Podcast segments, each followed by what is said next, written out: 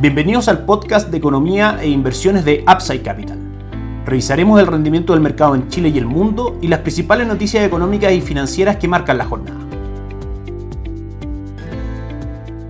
Muy buenos días, ¿cómo están ustedes? Viernes 9 de febrero de 2024, soy Ramiro Galeano, fundador de Upside Capital. Les doy la bienvenida a otra edición más de mercados en Upside Capital. Como todos los días viernes vamos con la revisión semanal de mercados, comenzando por el mercado local. La principal noticia fue sin lugar a dudas la publicación el día de ayer del IPC por parte del Instituto Nacional de Estadística, el índice de precios al consumidor, que en su medición mensual creció un 0.7% por sobre las expectativas del mercado situadas en el 0.4%, pero en su medición anual mostró un crecimiento menor a el mes anterior. En diciembre había marcado un 3.9%, en enero marca un 3.8%, consolidando finalmente lo que tanto el Banco Central como el gobierno, el mercado en general, tiene bastante interiorizado que la inflación transita hacia la meta del Banco Central del 3%, con un rango entre el 2 y el 4%, de manera bastante rápida y eso permite que se amplíe el margen de acción para que el Banco Central pueda seguir rebajando la tasa de política monetaria, lo que finalmente termina beneficiando los instrumentos de renta fija local. Sabemos que la relación es inversa, a medida que cae la tasa de política monetaria, caen las tasas de descuento del valor de los bonos y el valor de los bonos tiende a subir. Finalmente, la relación es inversa entre la tasa de descuento de los bonos y el valor de los mismos. De hecho, el avance de nuestra estrategia de inversión a través de fondos recomendados de Itaú AGF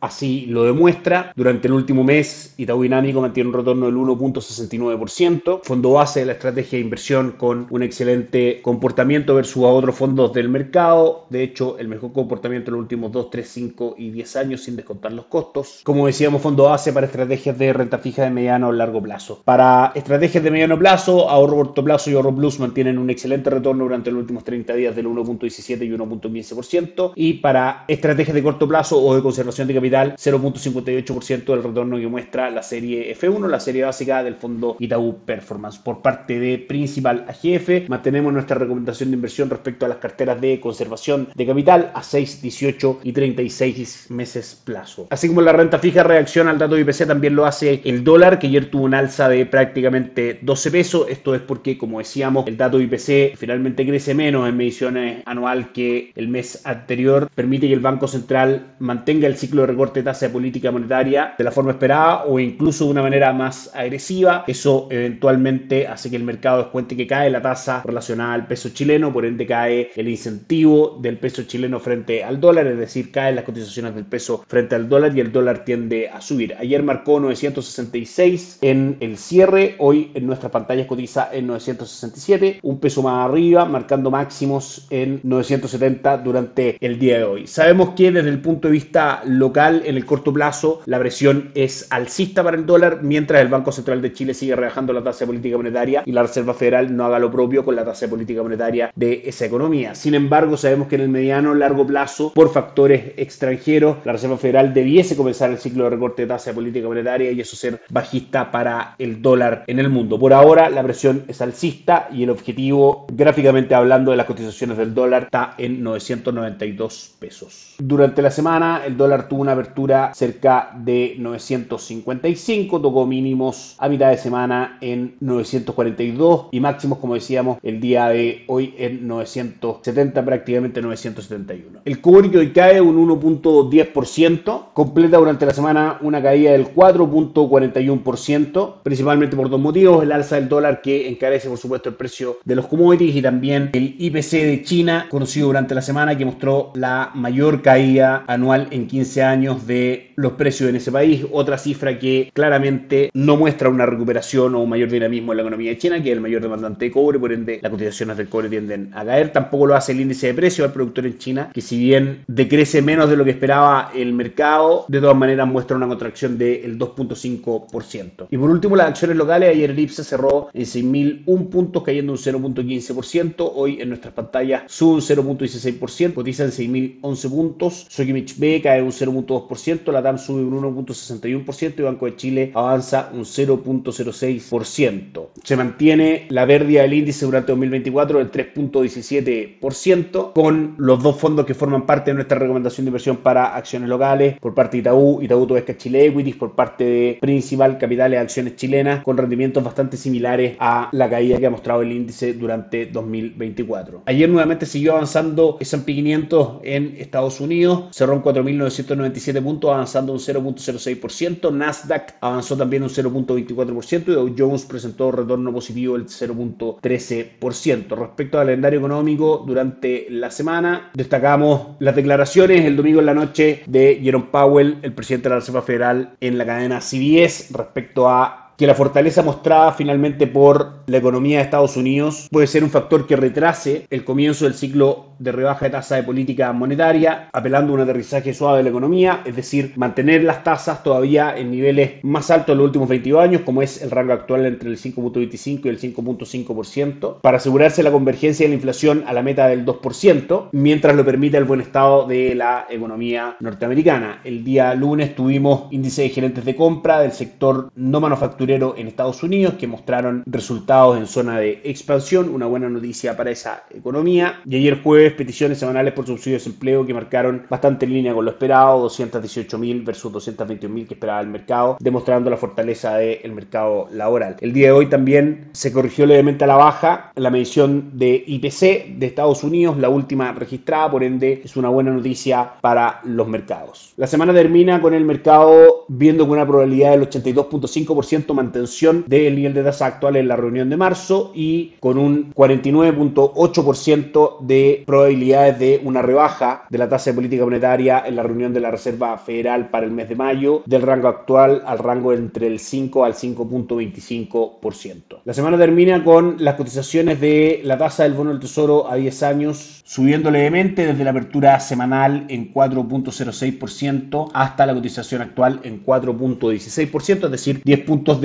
alza en la tasa de descuento del bono del Tesoro de Estados Unidos a 10 años, lo que claramente perjudica su valor en el mercado. El dólar en el mundo, dólar index, cae levemente un 0.07%, con probable acercamiento a niveles inferiores, rebotando la línea de tendencia alcista que mantiene desde fines de 2023. En el corto plazo, para el dólar en el mundo, la presión sigue siendo alcista mientras no comience el ciclo de recorte de tasa de política monetaria y en el mediano largo plazo, dado el comienzo probable de este ciclo, las presiones para el dólar en el mundo serán de carácter bajista. En Europa la jornada es levemente negativa con el DAX alemán cayendo un 0.2%, el Eurostock 600 perdiendo un 0.08% y en Estados Unidos que recién comienza sus cotizaciones, también los resultados de las variaciones de los tres principales índices bursátiles son mixtos. Dow Jones cae un 0.09%, S&P 500 sube un 0.23%, cotizando en 5.009 puntos, marcando máximo histórico. Y Nasdaq avanza un 0.56%. Eso es todo por hoy. Que estén muy bien. Tengan un muy buen fin de semana. Nos encontramos el lunes. Gracias por escuchar el podcast de Economía e Inversiones de Upside Capital.